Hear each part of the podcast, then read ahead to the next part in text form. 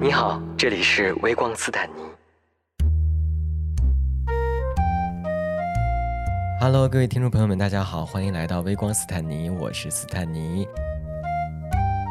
这一期呢，我们要开始一个新的系列，叫做“寻找一百零一个出柜故事”。那为什么是一百零一个呢？其实是跟今天的嘉宾有很大的关系。我本来是想要设定在一百个，后来他说，那不如我们留一个给到正在收听节目的你。所以最终我们确定为这个系列的名字叫做“寻找一百零一个出柜故事”。所以说，如果你有你自己的出柜经历，愿意跟大家分享的话，强烈的希望、热烈的欢迎你能够投稿到。彩虹微光的全拼 at 幺六三 dot com，然后这一期这个嘉宾呢，作为我们。的整个这个系列的第一期的嘉宾，他是我的好朋友。然后之前呢，其实在我的直播间里面跟大家聊过。那我觉得他自己身上的出柜故事非常非常有趣，而且我觉得对很多人来说应该也是蛮有启发的。然后当时我也把他在直播间里面的一些经历剪成了片段，放在我包括在 B 站啊，在抖音上，当时叫做向一百个人出柜，因为他当时在节目里面说他应该出柜的人不下一百个了，所以我觉得也很契合。我们现在的这个新开的这个系列的名字，好，今天的嘉宾叫做翔爸，是他刚才上节目前刚刚起的名字。对，一来就就是一个霸系的 为什么人设？你爸是爸爸的爸还是霸王的霸？爸爸的爸。对，因为他他也是个奶爸。对，翔是红翔的翔吗？现在不是很流行叫书系吗？啊，好像变成一个霸系的。是红翔的翔吗？红翔就飞翔的翔。翔是翔，就是。呃，想想想念的想啊，OK OK，就是因为我的那个那我小朋友叫想想嘛，对，那我知道了。我刚才查一下，我说为什么会叫飞翔的翔，然后你所以我刚才说红翔，你不知道红翔吗？现在那么火的一个日本 GB 男优，对不起，我的时间都在带孩子，好说的好像我的时间没有在带孩子一样。那你自己要好好想一想，是不是真的在带孩子？总是要在夜深人静的时候有一点点自己的时间嘛？啊，是不是年纪有点大了？对这种东西兴趣真的没有那么大，实话实说。OK，你你现实现实生活里面已经很丰富了，对吗？哎，真是可以这样说吧。嗯，一方面工作也是我比较喜欢的，再加上有两个小朋友，嗯，然后其实我朋友也挺多的，嗯，你今年差不多是四十岁吧？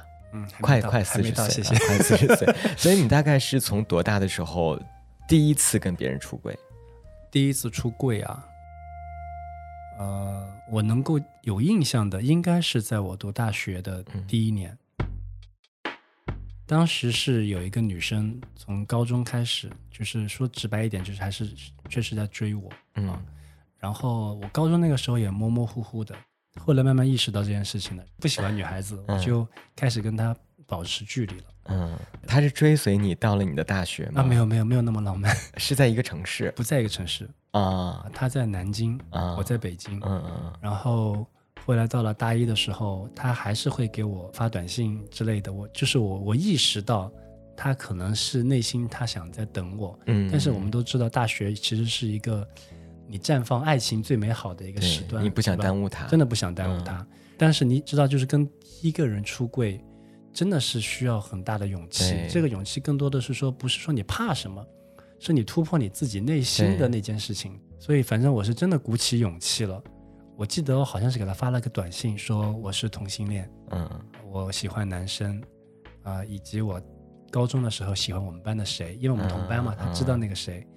然后我说那个我们就肯定是不可能成为那个情人了，嗯啊，所以我说你在大学里面其实有其他的男生，你不用再挂着我这件事情了。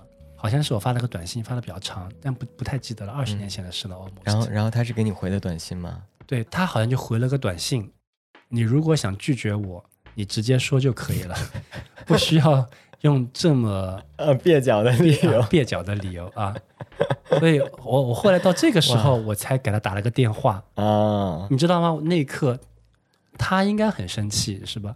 但是我比他更生气，我比他更生气，你知道吗？就是你鼓起了这么大的勇气去跟一个人对呀来讲，嗯，讲讲你最心底的东西，但他就觉得你是在敷衍他，是在撒谎，嗯，所以我更生气。我那一刻我好像是我直接打他电话了，嗯，打他电话了，我就跟他说，我真的没有骗你。嗯我说我刚刚跟你说的那个就是真的。嗯我说我也不可能用这种事情来骗你。嗯，嗯，我不太记得他怎么回了，但就那应该是后来他最终接受了吗？那当然接受。嗯，后来还有联系吗？嗯、不太记得了。就是现在肯定是有联系，至嗯至于说是后来多长时间再联系的，我不是太记得。嗯，他可反正我能也需要觉得是哎时间，对他需要时间啊、所以通过这件事情，我也意识到，可能我还没有 OK，真的是跟那么多人出轨。嗯。我记得你之前不是说你跟你室友，就大学寝室的那是大学毕业以后，啊，毕业之后才跟他们讲。嗯嗯嗯，那是毕业以后，其实我一直觉得同宿舍之间如果想瞒还挺累的，还好啦，别人也没有那么关注你了，也也也谈着自己的恋爱去。可能是因为我们宿舍就是我我上大学的时候，我们宿舍有点关系过于亲密，所以就是觉得嗯而且你们那种大学比较 比较开放，就这方面比较开放一点，就是大家不觉得太奇怪，是吧？嗯那你既然大学期间其实都没有跟他们讲，然后也没有遇到任何沟通的障碍的话，那毕业之后其实就没有必要再出柜了，嗯还是因为你后来经历了就是说你出柜上瘾的阶段？我觉得我后来慢慢的觉，就像你说的出柜上瘾，是我意识到一件事情，就是你要真正的跟他把他作为朋友，嗯作为一个能够交流谈心的人，这一道防线你是要把他拉那个撤开撤掉的。是的，所以，当我后面变得更勇敢、更自信的时候啊，我一旦觉得这个人，我认定他是要做一辈子朋友的，嗯我就会跟他说，嗯。这个是其实是一个我出柜的原动力了。那你是什么时候开始变成就相对来说，你觉得你已经有很大的勇气可以面对很多人？工作以后，是通过什么事情打开了你？嗯，可能我真的会主动出柜的，还真的就是跟大学同学，我们宿舍四个四个人嘛，嗯感情特别好，嗯真的感情特别好。我们现在四个人的群里面还昨晚还在聊天，嗯就是好到这种程度。嗯他们三个都是直的，人都特别好。就是我大学的时候，无数次的想过，你们三个但凡有一个是弯的，我就 我就跟你们在一起。就是三个人我都很喜欢，嗯嗯，我发自内心的也是希望跟他们一直是作为朋友，嗯能够交心。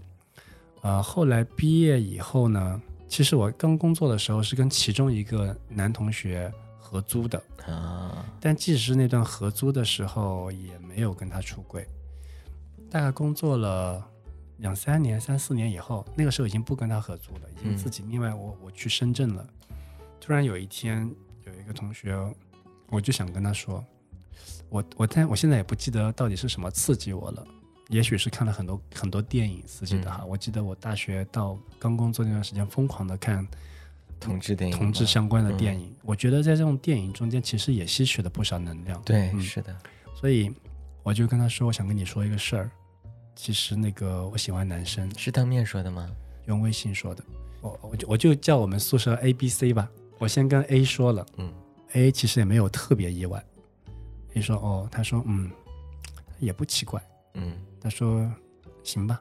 他说你先不要跟 B 和 C 说。他说 B 和 C 可能接受那个接受能力没有那么强。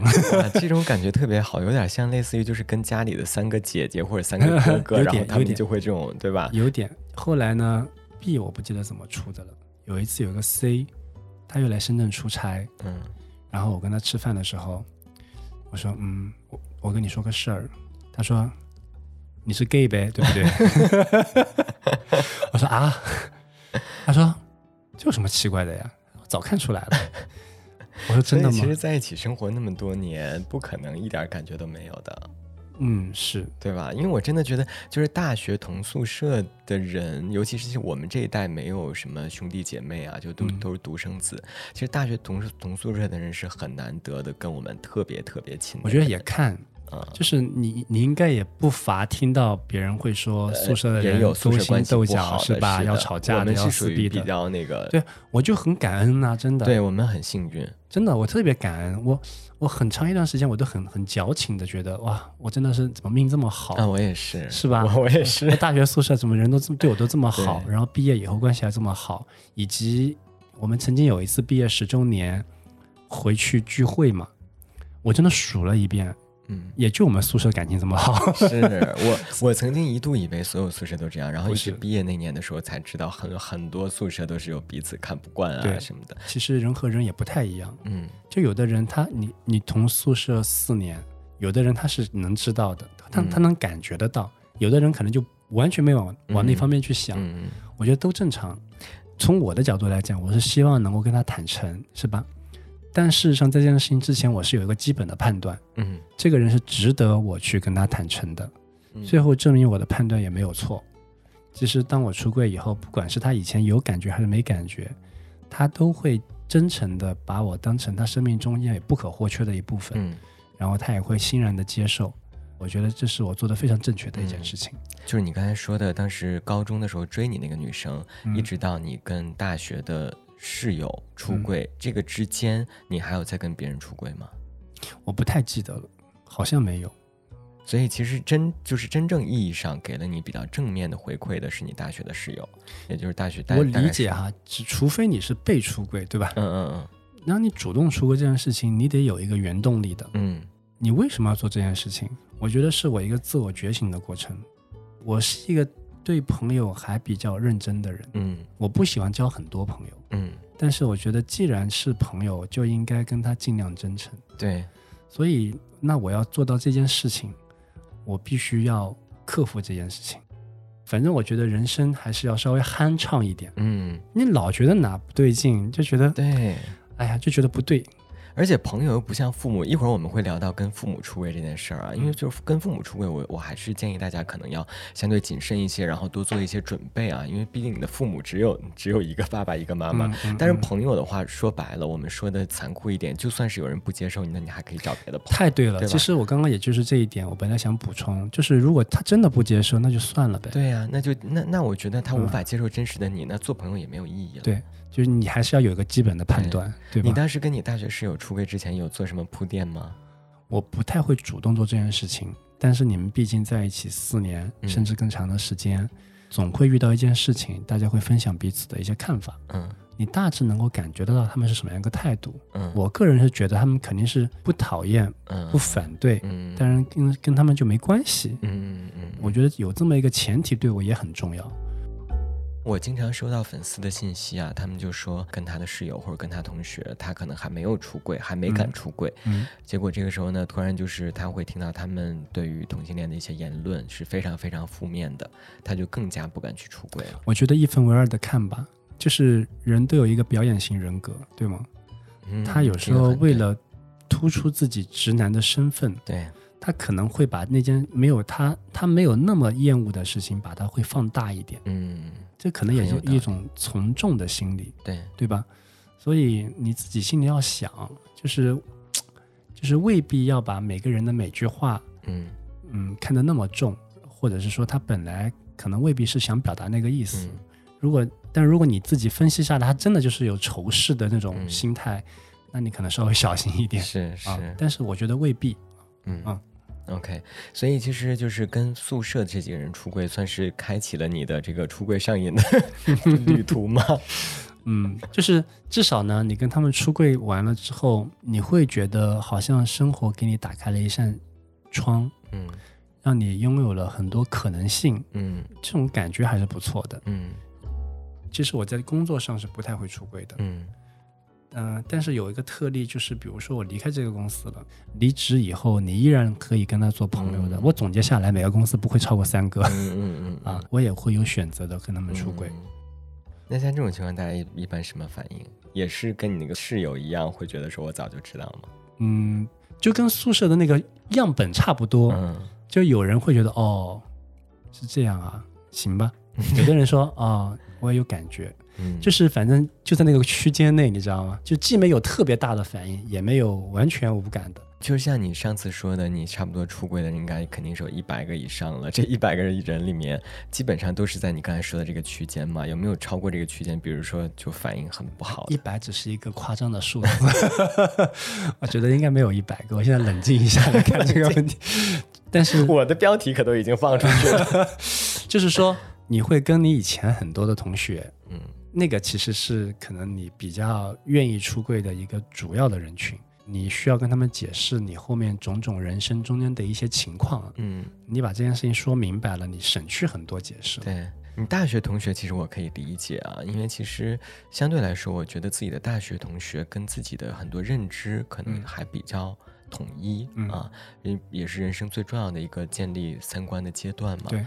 但初高中的话，会不会有很多人，尤其是在老家呀，可能是他们后来经历了不同的人生和受到不同的教育，差距会比较大。呃，其实就是那个那个女生，嗯。我跟她以及另外好几个人，大概不超过十个人吧，就是会一直联系的。嗯，就算一个小的群体，我其实是在那个群体，后来就开始出柜了。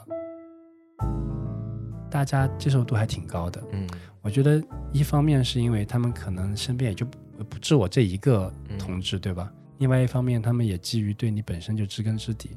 无非就是说，在你对你整个人的人设里面就加了一条啊，对他是一个喜欢男孩子的男孩子，应该还是他们本身对你也很认可，应该是吧？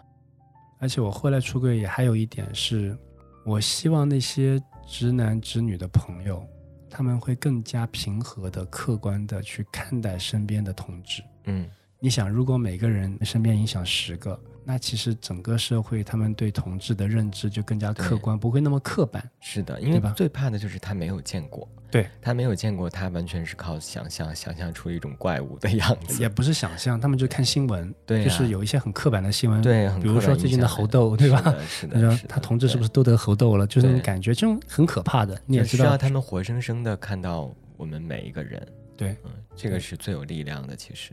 是啊，我还没说到，其实今天节目最精彩的部分就是想爸跟父母出柜的部分。嗯，我觉得其实毕竟跟父母出柜是最难最难的。是，而且另外就是我为什么说我觉得想爸的跟父母出柜的过程，我觉得很有代表性呢？嗯，呃，是因为也并不是一蹴而就的，并所以我特别想要跟大家好好的分享一下，呃，他跟父母出柜的这个部分。你大概是从什么时候开始？想要跟父母出轨，我说句真心话，就跟父母出轨这件事情，我是从来都没有想主动去做的。就是我心，我可能心里会在做准备。我相信很多同志朋友跟我差不多，你内心总是有这么一件事情在，但是你也并没有想很快去做。其实我也算是被动出的，那前提是我觉得我做好了一定的准备，所以在被动出的那一刻。我觉得还算还算准备好了，嗯，我跟我男朋友在一起大概两年左右的时间啊，比较稳定了。有一年春节回家，我有一个表妹，在她心目中可能我就是她的榜样之类的啊，所以我们家里人到那个年纪，你懂的了，多多少少除了我爸妈会关心，我叔叔也会关心，我姑姑也会关心，全家都在说怎么还没有结婚呀？他们就会觉得就等着吃我的喜酒，你知道吗？包括我妹也会。其实人家是好心嘛，对，当然了，包括我妹都是，她有一个闺蜜，就是她觉得特别特别好，嗯，啊，她想把你介绍给她闺蜜，对，啊，她会就跟我说，哥，我有个闺蜜真的特别好，一般人我也不会给你推荐，我我我估计你看不上，但但是我这个闺蜜，你真的好要见他一下，实在谈不了就算了，但是我真的觉得你们是都是我最喜欢的人啊，就是这种感觉，那你觉得你能你能拒绝吗？是。然后那一年春节回家，我说好吧，那你带他来吧。他就兴高采烈的就跟我爸妈说，你知道吗？然后爸妈也特别特别期待，你知道吗？然后她带她闺蜜来我们家，啊，我记得好像是也不能干坐着吧。然后我就正好叫了两个朋友过来去打麻将，嗯，然后反正的言行举止都很得体，嗯，长得真的还可以，嗯，就真的很优秀。据说家里也很有钱，家里有矿的那种，你知道吗？对我爸妈肯定是客气的不行的，对吧？反正那一下午完了以后，我后来也比较礼貌的送他走了，也没有说太多的话，但是我全程还是很客气的。嗯，他表现的出来也很积极主动，在我妈看来就属于啊，只要我同意，这个事情就没没什么问题了。我后来把他送完以后，再回到家，我们家就开始围着我了，你可以想象吗？然后我妈说怎么样，差不多吧？我说嗯，不喜欢。然后，那你那个妹妹岂不是很失望？我妹妹当时不在，嗯嗯。然后我爸就说：“啊，你到底要挑个什么样的？”嗯，他说：“我看你那几个同学也没有她漂亮啊。”嗯。然后啊，反正就说了一堆有的没的，就是可能就是各种不解，嗯你知道吗？反正就围着我说了很久，就已经说到累了。我妈说啊，先睡觉去了。然后我爸还在那不肯放弃，你知道吗？我觉得我爸那天晚上有点较劲，嗯，他是不是隐约感觉到了什么？就觉得可能就想不通的那种，你知道吗？他觉得一定有一个，就不明白一定有一个核心的要点，他一定要为什么都这。么满意了，嗯 你竟然还看不上。然后我爸就不让我睡觉，他说你坐在这里，我们好好聊聊天。然后就一直聊，其实就是围绕这个问题，聊了多久？我都不知道。那疲劳是审问还是？有点，电视里面放着《甄嬛传》，然后也也就一直播画面，我就看着电视发呆。然后我爸就问：“嗯，你说你到底有什么问题？”他说：“我觉得可能你是有问题的，你要跟我们讲。他以为你是生理上有问题是吧”？嗯，可多了，就因为我一直就是你懂吗？就是你可能隐约都感觉啊，今晚我躲躲不过去了，我今晚是不是就得就得出柜了？嗯就是你心里是有感觉的，嗯就是你可能潜意识里面也做好准备了，嗯但是你其实说不出口的。然后他就一直问，他最后突然真的就问了一句：“你是不是不喜欢女人啊，？”然后我那个时候我就 我就把我的目光从《甄嬛传》挪向了他，然后他就懂了。嗯，我就点了一下头，就说不出口。嗯其实你你如果你可以想象，我可以利索一点说，是的，我嗯就是同性恋，真的说不出口。可以理解你知。道吧？我就点了一下头，然后我我好像一完一点完头，我都开始流，我就开始哭了。嗯，就是你开始知道哇，this is the moment，嗯，哇，那个画面我都能想象出来。如果是拍电影的话，一定超级好。就是那种感觉。就是你只点一下头，然后热泪就出来了。对就，然后我爸那一刻，他的眼神，哎，我估计得要一个演技特别好的男演员这两个演员都要演技很好。就首先你 你第第一个演你的演员，需要首先他一定要嗯点完头，马上两行热泪就出来，而且内心的所有的情绪都感觉得到了百感交集，对，就是又又很想，又很不想，真的不知道怎么形容。然后又有点委屈，又有一点感觉又觉得终于到了这一刻嗯了，然后又觉得啊，其实我真的还没有准备好，就不知道又怎么说。愧疚，又对，然后他也意识到可能就是这个事情了，嗯他就嗯，整个人本来像一只昂扬的公鸡，一直在那审问你，那一刻他好像也蔫下去了。嗯哦，真的啊、什么时候开始的？就这种，你知道吗？嗯我还是说不出话，嗯我就一直在那哭。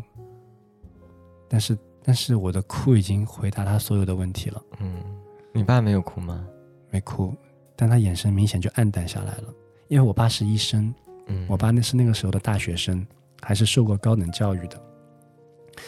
嗯，然后我爸就自言自语了很多，我不知道他到底说了什么，现在不太记得了。他就说：“哦，我看过一篇论文，说人类的性别不只有男和女，其实有五种性别。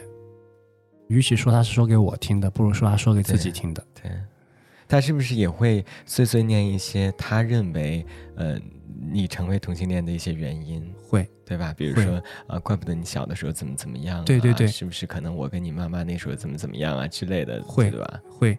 他念了一段时间以后，我才缓过来。你才停止了流泪，哎，我不知道，就是你说不出话，你就是说不出话。我特别想说，又特别说不出来，你知道吗？我相信您应该也能感受得我到。我可以，我可以，我可以想象的。然后我后来我爸，我也不知道找了个什么样的切入点，就是能够让我开口了。意思到最后就是说，你妈不知道，嗯那你也不要让她知道。嗯我觉得这个真的有点像喜剧，你知道吗？他说：“嗯你先去睡吧，嗯你先不要跟你妈说。”他让我去睡了，我也不知道他有没有睡，我估计他是没睡的。你肯定不可能睡得着，嗯，我倒真的是睡着了，因为你释然了嘛，唉，或者你哭累了，喜剧效果来了。嗯，就第二天一早，我还没醒呢，我妈就扑到我身上来了，说：“妈妈，对不起你呀、不啦不啦不啦不啦。”哎，我心里想，谁说不要跟我妈说的？让我想起你大学宿舍那三个人，所以当时是不是其实那个 A 跟你说你先不要跟 B 和 C 说，然后他自己进去说了。那个那个毕竟还是不一样，就是父母之间吧。我相信我爸也做了非常激烈的思想斗争。当然，我们家的人的性格是其实藏不住话的。那你妈妈那个时候，她之所以来抱你，是不是因为她还是觉得是她的影响，并且她认为这是一件不好的事儿？那当然。其实我没有想到会这样。你知道，湖南女人是特别暴躁刚烈的，你知道吗？我我有想过很多次，我妈知道的结果是拿把菜刀冲向我，还是直接就跑到阳台上说我要跳了？嗯，全都不是，竟然是跑过来哭，抱着我说跟我道歉。嗯，这个也是我没想到的。所以后来我妈那样，她可能也意识到，她以前对我比较凶啊。她认为是她对你的凶造成了你是同性恋。对，她而且还有一个插曲是。我读书的时候，他们不允许我跟女孩子有过多的接触。就那个时候有电话了嘛，就真的可能那个时候还比较受欢迎，还真的有女孩子打电话到我家。我妈就说：“你是谁呀？你找她干嘛？你有什么事情不能在学校说吗？” 这个时候你妈妈肯定超级然后一度把这个事情在我们学校传为佳话，然后以后再也没有女孩子敢敢 敢给我打电话，你知道吗？嗯，所以我妈其实意识到自己对我可能是有影响的，嗯，但是她其实也不知道到底怎么回事。那你没有跟她说，其实跟这些都没关系。那都是后来会慢慢说的了嘛。这个可能就是，嗯，出柜嘛，最开始那一个小时都是最可怕的。对，往后其实就是一个趋于冷静的过程。我想分享的一点是说，父母不可能一开始完全接受，嗯，因为他在乎你，所以。我觉得这件事情，你可能一开始需要做的是让大家恢复冷静。当他们慢慢冷静下来的时候，他们脑子里就是十万个为什么。嗯，你为什么会这样？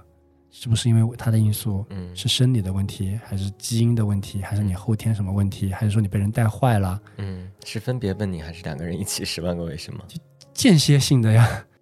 到了第二天，就是没有那种狂躁式的问，是那种埋怨式的，或者也不是。不一定是埋怨我，埋怨他们自己。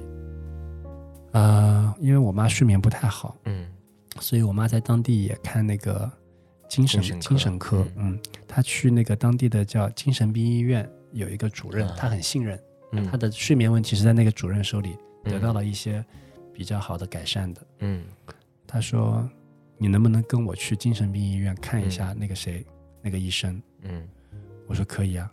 就是我会很强调的告诉你这件事情改不了的，你不要有任何幻想。嗯，就是我能变成一下又喜欢女孩子了。嗯，但是你有什么问题，你可以尽管问。对，你有什么需要冷静，你需要我做什么？我觉得在我能接受的范围内、合理的范围内，我尽量配合。对。然后我妈反倒自己最后觉得，哎呀，不好意思说我是她儿子，她说 那是我侄儿，让我带我侄儿过来看一下。嗯。嗯，我还记得，就是我跟他聊进去的时候，那个那个主任，我们那地方不算大啊。那个主任他好像也是第一次有一个正面同性恋的一个机会。嗯，他会问很多，一开始藏着问啊，说你喜欢男孩子呀？为什么会喜欢？对吧？你你有什么表现啊？你就对女孩子没兴趣吗？嗯啊。到后面，他干脆就问的赤裸一点：“你们是怎么做爱的？嗯，那你们有什么快感？嗯，你敢问，我就敢答。嗯，我当时我觉得，反正我就很冷静克制的态度。哇，你真的太厉害了，我超级佩服你。所以就是你刚才说的那个坚定而平和，其实并不是每个人都能做得到的。如果这个时候这个医生问到这种程度的话，我可能转身就走了。”我记得那时候咱们在直播间聊天的时候聊到过这一点，我觉得超级重要，就在播客上一定要通过他刚才讲的这个，我要跟大家说，就是如果你自己表现出一点点的不冷静或者歇斯底里，别人就会觉得你看吧，他真的有病。对，我觉得是，反正后面我感觉啊，你那个医生他后来都。有点怵了，不敢往下问了。觉得哎，好了好了，今天就这么多吧，so much。然后后来你走了以后，他怎么跟你妈说？嗯，他让我先出去，嗯，他让我妈先留下来，嗯，他们就单独聊了一会儿。我在外面等嘛，然后我妈后来就出来了，也是一种眼神暗淡的。其实那一刻我内心有一点高兴的，嗯，我觉得那是我妈开始接受这个事实的开始。后来你有问他医生怎么跟他说的吗？我当然会问了，一路上，我说他说什么吗？哎，他说他也没怎么见过你们这种，但是他觉得你精神肯定没问题。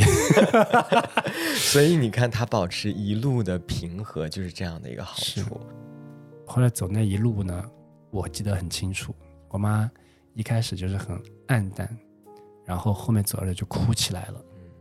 其实我现在回想起来，那都是一个非常非常好的一个过程。嗯，就是他在理性的接受这件事情所必须要经历的一些过程。嗯，我妈就哭，跟他说：“哎，以前觉得你好优秀，我跟我的同事在说起你来，我都觉得好开心。大家都会觉得你肯定会有一个多好的家庭。那现在，哎，我怎么跟别人说呢？”就是他们那一代人是活在面子里面的。这个好像《喜宴》里面归亚蕾跟赵文轩在长椅。归亚蕾就是湖南人好吗？演的就是个湖南人，超级像，演的特别好，你知道吗？就特别像一个湖南妈妈的样子，你知道吗？而且他也是说，你们你从小到大就一直很优秀，然后一直是我的骄傲。是很多同志从小到大都是这样的。嗯，从读大学以后，我妈确实是跟别人一聊起我，就是那种很骄傲的，你知道吧？我我能理解他哭的很伤心的根本的原因的，嗯，他可能会想很多嘛，对吧？你就会想，你不只是儿子的问题，你想我怎么跟整个家族的人说，嗯，我怎么跟我的同事说，嗯，是吧？那我怎么样面对？我要面对所有人的每一天，嗯，所以，嗯，我觉得他是把自己那些事情开始在想了。我也跟他说嘛，我说，哎呀，不用担心了，反正有办法的了。再往后的话，就是聊一些非常实际的问题了。嗯，就比如说，那你以后是不是一个人？嗯，那我会跟他说，我有固定的伴侣。嗯，他会说，那你以后没有孩子？嗯，我说我会想办法的。嗯，对。然后他说，我听说那个同性恋很乱的。嗯，我说我没有很乱，我还是很懂安全的。就是像这些问题吧，你逐一的跟他去解决了。他慢慢的会回归到理性的问题上面来，以至于最后跟你站在统一战线。嗯，我算比较幸运的，我爸妈能够比较冷静的跟我对话，其实第二三天差不多就可以了。后来呢，我爸让我妈，呃，春节以后跟我去深圳住我家。我爸说：“你看看他们到底怎么回事儿。”嗯，我觉得正常啊。我说：“那来欢迎。”那个我都不用自己解释了，你就看我们怎么生活了就好了。我妈应该过来住了有一个月吧。她有没有看不惯你男男朋友的地方，或者你男朋友没有看不惯她？就这种这种儿媳，就不是叫婆媳关系，有没有什么？就一开始肯定是很客气嘛，毕竟是陌生人，你怎么可能一开始跟他动刀子呢？是吧？嗯。就一开始是客气，嗯。但你男朋友肯定也要会做人一点嘛，对吧？然后我对妈说：“你就把他当你自己干儿子看就好了。”嗯。你实在不行，当成我同学看了。那你男朋友叫他什么？叫阿姨，嗯啊，我很好奇，现在有改口吗？没有，现在还是叫阿姨，就是有点肉麻，其实倒无所谓。对，但你知道吗？我现在开始，就是我稍微岔出去一个话题啊。呃，我这两年就是我管我家那位的妈妈叫阿姨的时候，我会觉得很不自在。以前 OK，但因为这两年不是家里有很多孩子的阿姨吗？啊，对对对对，会会。所以就是我这两年叫阿姨都是管孩子的保姆叫阿姨。是的，我也是。所以突然间我这两年还要管他妈妈叫阿姨，我就每次叫阿姨我都说不出口。就是我很少我很少叫她，所以回到当时的那个婆媳关系啊，怎么样？其实也就正常生活。真的就是你有什么就给他看什么。吃饭的时候会聊啥？他会问很多你男朋友的状态。会，我妈可能问的最多的是你你们以后怎么弄小孩啊？因为那个时候我还不知道怎么弄，没想好。我大概知道啊，但是没有找到很明确的方法。嗯嗯。所以那个时候可能他就是这个事情，这这个事情问的多一点。嗯嗯。其他也还好，可能会问问你爸妈干嘛的呀？啊，那你你以后怎么准备跟你爸妈说啊？那时候你男朋友还没出，他还没有，嗯，他其实后面也很快了，嗯，一会儿讲一下他的。那他真的没什么好说的，他太他这个太不具有代表性了，一晚上搞定，第二天就叫我回家，他什么事情都没发生过一样。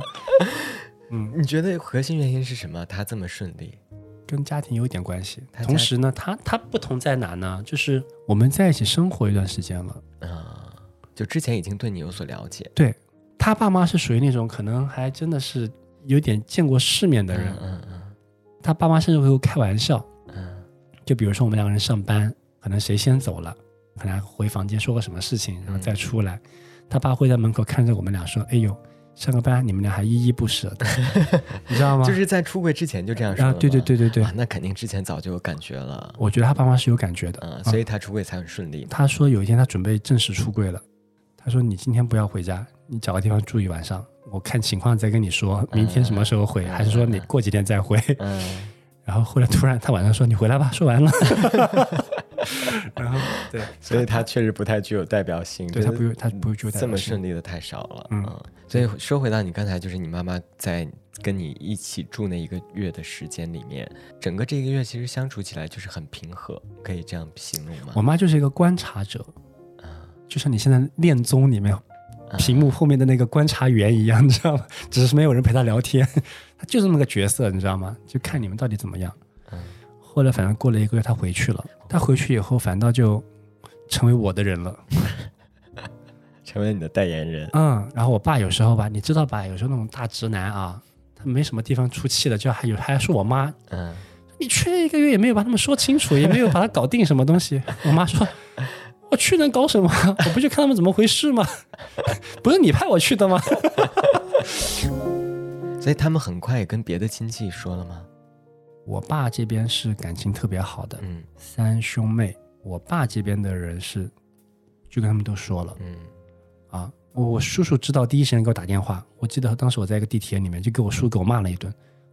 反正家里的人也接受起来也花要花也要一点时间，但是我弟弟妹妹帮了我不少忙。嗯嗯，就是你同辈的。对他会在家里帮我跟他爸妈也说嗯怎么回事儿，跟你们想的不是那么一样。嗯反正后来整个家族慢慢也接受了。我记得有一次呢，呃，那一年我三十岁生日，好像家里人他们把这种生日看得还挺重要的，我爸妈也没有过来。反正我爸知道我妹那天会来跟我过生日，我爸还嘱咐他，他说你哥那个情况，你去了不要有什么歧视，不要戴有色眼镜，嗯你你尽量理解他。嗯然后被我妹反讽，我妹说：“伯伯，你想多了。你说哥哥很正常的，哥哥挺好的。我他说我没有任何想法，嗯这个是我妹妹跟我讲的啊、嗯嗯啊。然后我爸说：哦，那就好。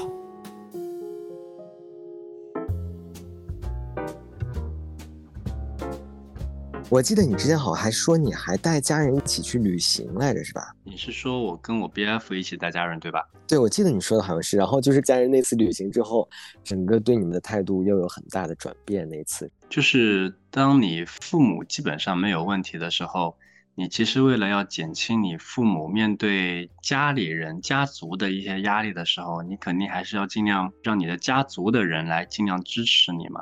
其实我觉得让他支持你有一个很好的方法，就是让他近距离的来跟你一起啊。当然，我觉得如果是在一起生活，这个是一个有点奇怪的事情，所以我们就有两次，我们去旅行的时候呢，就分别带了，有一次带了我叔，还有一次带了我婶婶。这两次经历下来的话，其实呃，我觉得实质性的会改善他们对我整个的一个看法，所以我觉得还挺有帮助的。你觉得在旅行的过程当中，是因为他们看到了你们俩实际的相处模式，还是因为你对象很会做人的原因？我觉得都有。一方面是因为比较自然的让他看到你的生活是什么样子的，他看到了就不觉得奇怪了。然后另外一方面也是，我觉得我 BF 也比较比较聪明吧，哈，他肯定会在这个过程中间尽量的对他们客气，然后嗯呃可以算是收买他们，对吧？就在这个过程中间对他们好一点，然后对他们嗯去，比如说我我带我叔叔那一次是去三亚，其实他以前也可能没有真的去海边比较放松的玩一次，然后嗯。那在三亚他他整个过程也很开心，然后带我婶婶的那一次呢是去，我记得是去泰国啊，去了清嗯。迈，那次清迈可能对他当时的影响很大的是在于，毕竟是在外国嘛，然后他嗯。整个过程会看见我们跟那个老外沟通讲英文，然后嗯啊，对他来讲，对一个三四五线城市的一个小学老师啊，对他来讲，他看到活生生的那个自己家的亲戚跟老外沟通的那种感觉，就是他会慢慢的会对你产生了一点崇拜的感觉啊。这个其实也不是我自己说的，是他后来回去写了一个非常长的朋友圈，你知道吗？还 po 了很多照片。当然，他的朋友圈里面不会刻意的讲同性恋的部分，但是会讲他侄儿带他出国玩，然后看到侄儿跟国际友人的沟通，他会觉得知识是很有力量的，知识也会让人更加有魅力。就所以，从这两次带他们出去旅游以后，我觉得可能在家族的，至少在我爸那边那个家族的这个问题几乎就不存在了。所以，你包括过年回家。你像我奶奶都会说，哎呀，你把你那个朋友带回来啊，那个一起过年呐，是吧？所以就整个从我奶奶到我叔叔，整个氛围就就我觉得非常好了已经。因为我之前见过你男朋友嘛，就是我感觉他本身也是一个给人就是印象很舒服，相信他肯定是对待长辈也很会做人，因为我们东北话来说就很会来事儿。那你需要去跟他那边的家里人做类似的事情吗？哦，暂时还不需要，因为我们两家的策略可能不太一样，这个可能也是我觉得有有意义分享的，就是就是你至于你你们的家庭选择，你跟你父母之间商量怎么样去面对你的整个家族，其实是因人而异的。嗯，因为我爸那边他们感情就特别好啊，我爸是长兄，然后有一个弟弟和一个妹妹啊，他们三兄妹感情特别好，基本上无话不说啊，就是过年都会在一起的。所以呢，他们家我最终肯定是选择让他们都知道，让他们成为我们就是统一战线的人。然后跟别人讲那是整个家里的事情，关起门来讲什么都可以讲。我妈那边其实说实话感情不是那么好，所以其实啊，即使是我家的我爸和我妈两家，我的策略都不太一样。因为我妈那边嗯跟亲戚不会说太多，他会跟亲戚说儿子在深圳啊，然后已经有小孩了呀，跟一个外国人结婚啊，可能还可以。我们看一看小孩的照片啊，所以基本上能糊弄过去的。所以你对象那边可能类似于你妈妈这边的状态。嗯，是，她还稍微戏份还多了一点，因为她还跟她的一个闺蜜在老家表演了一场婚礼，然后其实爸妈都都是配合的，因为也是让爸妈在老家的整个亲戚朋友的这个相处的空间更加宽松一点。嗯，得跟他们去解释了，所以他们还。办了一个酒，然后可能还收了点份子钱，这点还蛮重要的。无所谓啦，我觉得这种东西就是大家因人而异嘛。然后我记得你之前，呃，在我们那次直播的时候，你还聊过说，你还会给身边人一些出柜的建议，包括甚至是你可能还会就是给身边出柜的人一些动力。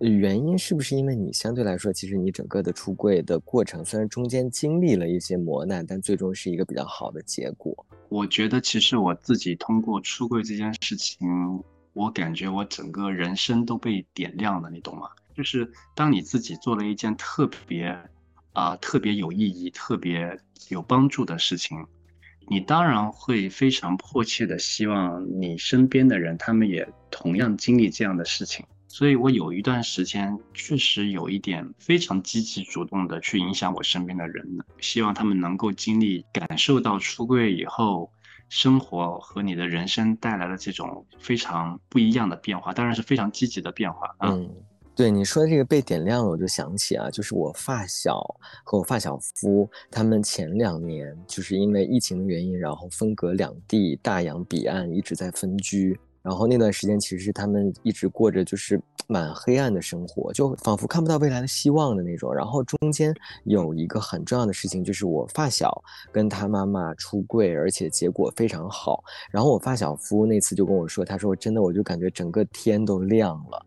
你刚才说的点亮，我就想起这一段。所以就是出柜有可能中间。会有一些坎坷，但是最终它很有可能给你带来的正面影响是整个对你余生都会很有帮助的。但是，那你那时候身边的朋友在出柜的过程当中，有没有让你觉得比较难忘的经历？呃，其实每个家庭还真的都会不一样，没有两个家庭的出柜经历是完全一样的。我主动或者半主动的去刺激他们出柜的，我加起来应该也有也有十家了，我估计啊。大部分我觉得最终都是能解决的，嗯，但是这个过程还真的不太一样。比如说，呃，我有一对飞行员朋友，他们其实没有小孩了，你知道吗？但是他们跟父母出柜的时候，两边的父母都不接受的，态度很坚决，就甚至是不给他们带小孩。但是我比较欣赏他们的一点就是，他们有足够的底气。你不给我带是吧？好，我两个飞行员，我有一个停飞，就在家带小孩，然后一直扛，嗯，两边都扛。就你如果不认可我们两个人这样的人生的选择，那你就不要来看你的孙子孙女。小孩现在大概都已经七岁多了，现在我听说是扛了四五年以后，父母才是真正意义上的软下来，就是确实是父母能接受了，但是到了那个时间点，反正他们都觉得哎小孩我就自己带了已经，嗯，不太需要你带了，但是可能跟父母的关系会慢慢稍微融洽一点了。对对对，我觉得关系还是最重要的，就是可能要比带孩子还要更加重要一些。对吧？因为孩子不管怎么样，其实都能带大，但是跟父母的关系，就像我刚才说，它是涉及到整个未来余生的嘛。虽然觉得有一个他没飞了，对自己的事业一定是有影响的，嗯，但是他们从小孩从出生到他们就是一直的陪伴，我相信他一定会看到他的回报的。所以我觉得这个东西不是说眼前这点东西你可以直接衡量的嘛。我我其实我挺欣赏他的，嗯，对，有魄力。当然，他真的也能真的从一个飞行员变成一个家庭主妇，我也挺佩服他的。我我做不到。嗯。然后另外还有一个就是这个例子可能也会有一点点影响吧，就是有一个朋友，他其实一直纠结要不要出柜啊，因为他一直担心他们父母是农村的啊，接受不了，巴拉巴拉说了很多。但是我相信这种问题其实大家都有，你每个人都有一百个我不出柜的理由。反正他他一直在纠结，但后来有一天他告诉我。他妈去世了，是一个意外去世的，就在他们那个村的一个池塘里面发现他妈的尸体的。嗯，他后来是说，他还是有遗憾的。正好他妈去世没多久，他爸检查出得癌症了。他反正有一天跟我说，他还是跟他爸说了，而且他爸的特别平静，就是他说他是同性恋，他可能跟他的男朋友生活在一起。他那个时候他也有小孩了，嗯，他说可能以后就一直生活在一起了。他就好，那我就知道了，你是这个情况就可以了。所以我觉得他爸呢，也可能就是经历了他妈的去世，然后自己又得了癌症，可能对人生更加豁达了，就有些东西没有那么在乎了。嗯，对，就可能除了生死以外没什么大事了。那可能那又是另外一种心境来接受这个对了啊。那我觉得这个事儿确实是。分两种态度吧，有的人他可能他觉得他这一辈子跟父母不说也不会有什么遗憾，那就无所谓。但比如像你的朋友这种，他心里如果是有这样的愿望，他希望能够在父母面前跟最亲的人以最真实的状态去面对，那就确实是晚说不如早点说，不要留下遗憾。我觉得这个取决于，嗯，甚至取决于你的三观，对吧？取决于你怎么看你的人生。因为也有一个朋友说，他说我们做一辈子的母子或者父子，其实是多难得的缘分，对吧？那我们还不能坦诚的面对，你始终会觉得在这个缘分上面我们有一点打折。嗯，就是也是一个很纠结的朋友。嗯，他那依然没有出轨，但但他那个情况比较特殊，他觉得他妈应该是知道了。哎。会有一种这种情况，就其实父母知道的，但是不同，有点像喜宴里面，你知道吗？对对对对，觉得如或者说，我说既然是这样的话，哎呀，就别捅了。对，是我身边有很多人是这样的，就是嗯，其实父母已经心照不宣了，而且也不会影响到他自己本身的生活，那就没有必要非要说出那三个字不可。对吧？因为除非是，嗯，就是你父母可能完全不知道，然后还一直逼婚啊，像你之前那样，对吧？给你介绍对象啊，对他自己的生活会对对他自己的情感造成很大的影响，那没办法。对，我觉得也是这样。嗯，我觉得你真的是在出柜的这方面，不管是你自己的经历，还是你身边朋友的经历，都是非常丰富的。然后今天呢，想爸还给大家带来了他自己专门总结了他这一路过来的 出柜准则给大家。这个地方是要大家就是本期节目划重点的地方。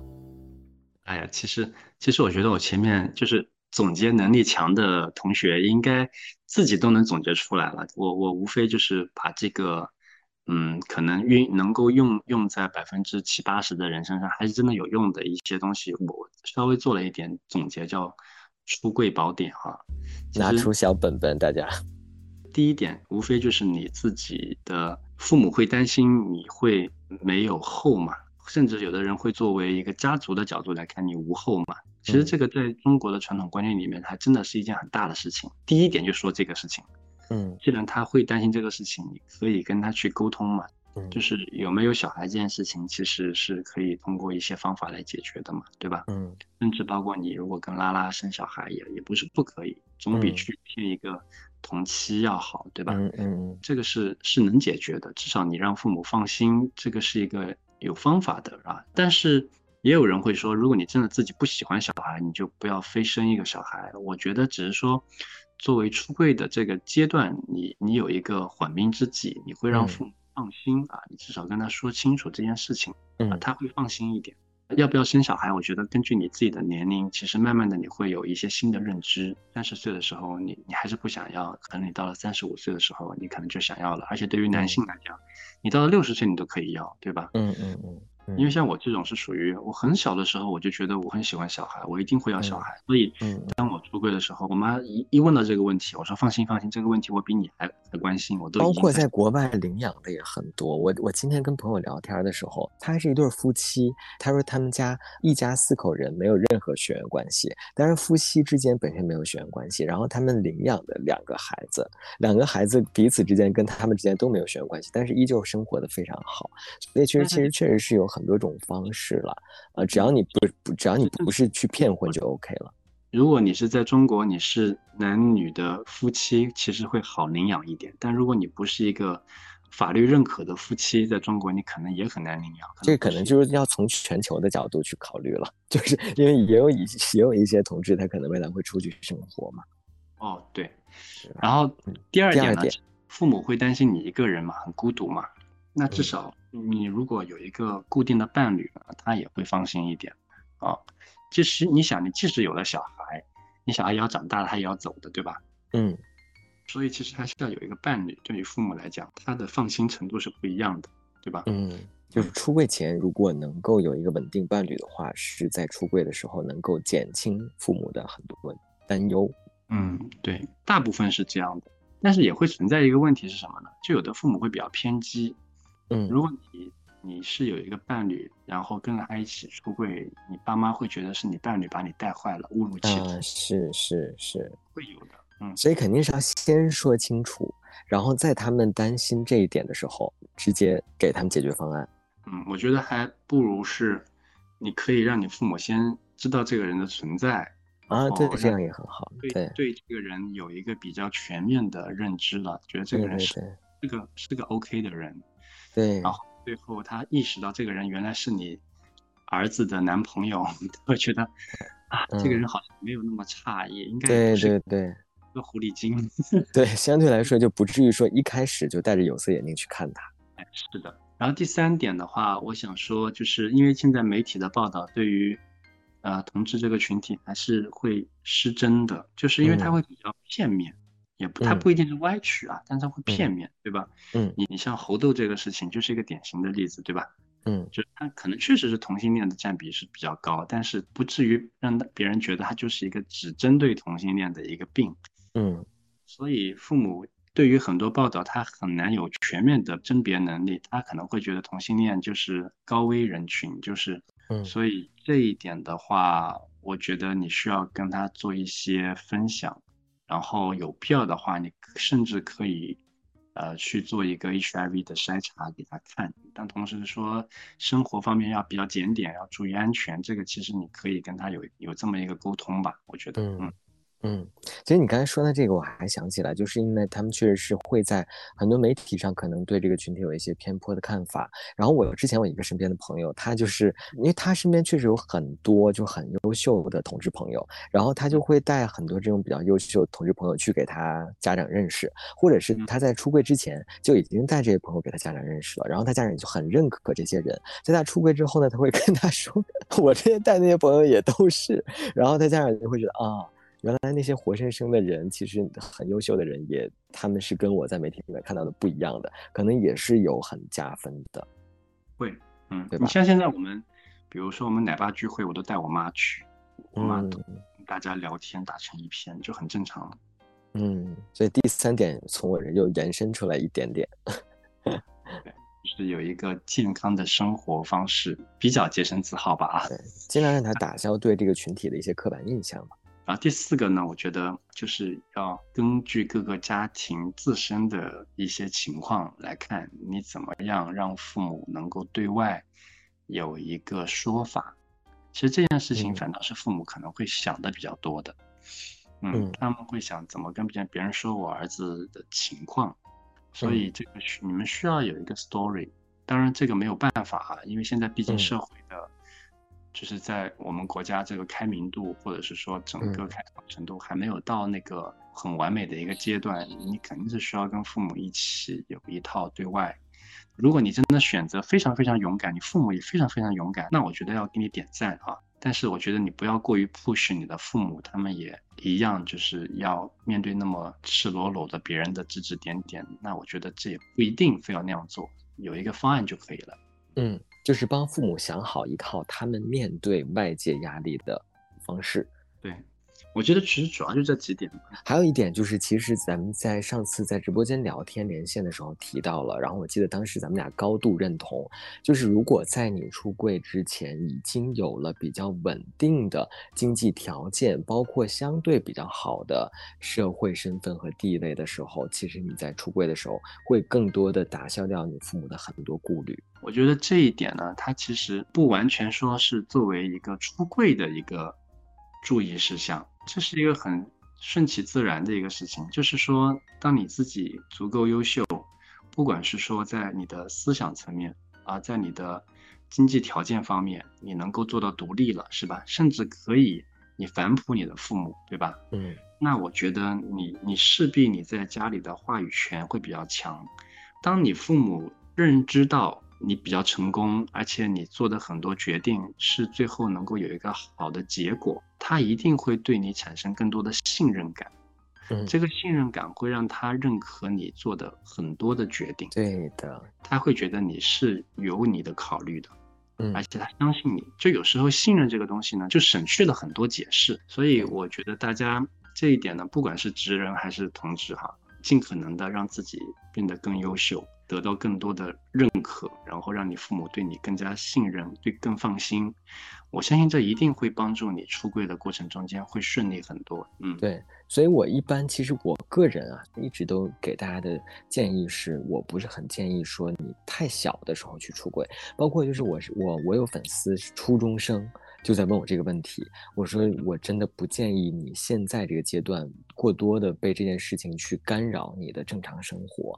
你现在正是好好努力的时候，等到你以后有了比较好的呃这个经济条件、社会地位，你再去考虑这件事情，很多东西就会简单很多。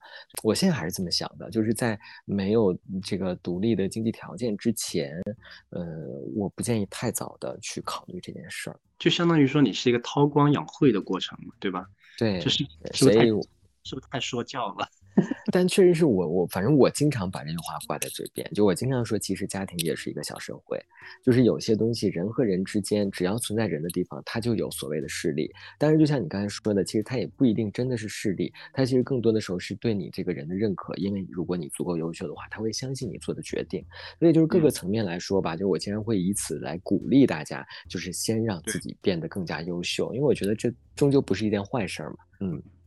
斯坦尼励志人生课，你才是真的很励志。我之所以找你来录第一期我们这个一百零一个出柜故事，就是因为我觉得，就是其实你不是那种特别顺利，刚开始的时候也经历了很多挫折，但是最终呢，通过你自己的一些解决方式，获得了一个比较好的结果。所以我觉得真的能够给大家一些启发的。我再补充一点，就是你在出柜的过程当中，遇到父母在情绪上非常不稳定的时候，你自己一定要有一个平和而坚定的态度。我刚才在节目里面其实聊到过，但我想在结尾的时候再把它重申一下，因为其实这点是很多人会不经意之间就做不到了。我觉得同时做到这两点呢，你要有一点信念感。这件事情我既然出了，那我就要坚持，就这个东西没有回头箭的啊。对。而且，哎，对我刚才说，为什么说平和而坚定呢？平和其实就是想爸做的特别好的一点，然后坚定呢是之前我采访过，就是那个一个彩虹妈妈，那个泰迪妈妈跟我就说过，她说，呃，尤其是有一些比较比较执拗的父母，他刚开始知道时候，他会非常想改变你。如果这时候你给他一点点口子，让他觉得你有可能被改变，你后面其实就很难做。你要顶住，对，一定要顶住，明确的告诉他这件事情。是不可逆的，是的。像我爸问我，你怎么就不能尝试跟女人上床呢？嗯，我回了我爸什么，你知道吗？那你怎么不能尝试跟男人上床了？是吗？对呀，我说你你尝试跟男人做嘛，就给我怼住了，你知道吗？啊，就是你要说一些刺激他换位思考的事情。对，这就是平和而坚定，不要歇斯底里。不要跟他吵，没有必要。就是你你你所做的任何的努力，都是让他想明白这件事情。你跟他吵有什么好吵的？是的，我觉得今天我们作为这个一百零一个出轨故事的第一期，我自己。个人认为是非常有意义的一期，然后我再给大家讲一个小小的背后故事，就是我们 这一期刚开始是在录音棚录的，我不知道听到这大家有没有有有的朋友可能能听得出来，后面有一段时间我们的声音跟前面不一样，就是我们在录音棚录的那个版本，最后因为那个储存卡的问题，有二十分钟没有录上，所以 其实我们后来又专门挑了一个晚上，然后专门又来补录，所以也特别特别感谢想爸，就是付出了很多时。时间，然后给大家来分享他自己在出轨路上的一些心得，然后也特别希望能够通过这期呢，呃，如果说听到的朋友你自己有一些出轨经历，你愿意跟大家一起分享，不管是好的还是不好的，顺利的还是坎坷的，都希望能够投稿到彩虹微光的全拼 at 幺六三 .com，然后呃，能够让更多人听到你的故事。然后今天就真的再次再次的感谢我的好朋友想爸。其实我真的觉得斯坦尼做这个节目，自己也不是为了赚钱啊，我觉得也是为了一种理想啊，所以我觉得挺有意义的。所以我说，既然做了这件事情，无论如何都要做好，不管是重新录啊怎么样，我觉得把这件事情做好了，其实我们自己也会有成就感嘛。其实很多时候，你的成就感不一定来自于很多物质上可以衡量的东西嘛。所所以，我觉得斯坦尼只要发出这个邀请，我都义不容辞，我也非常开心，是发自内心的开心啊。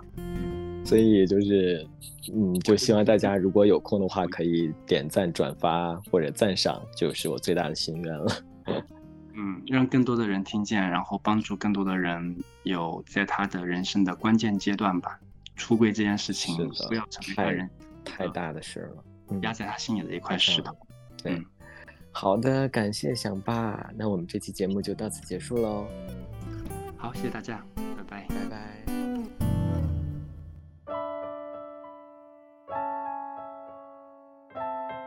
感谢收听本期节目，你可以在网易云音乐、小宇宙、猫耳 FM、荔枝播客和苹果播客上找到我们。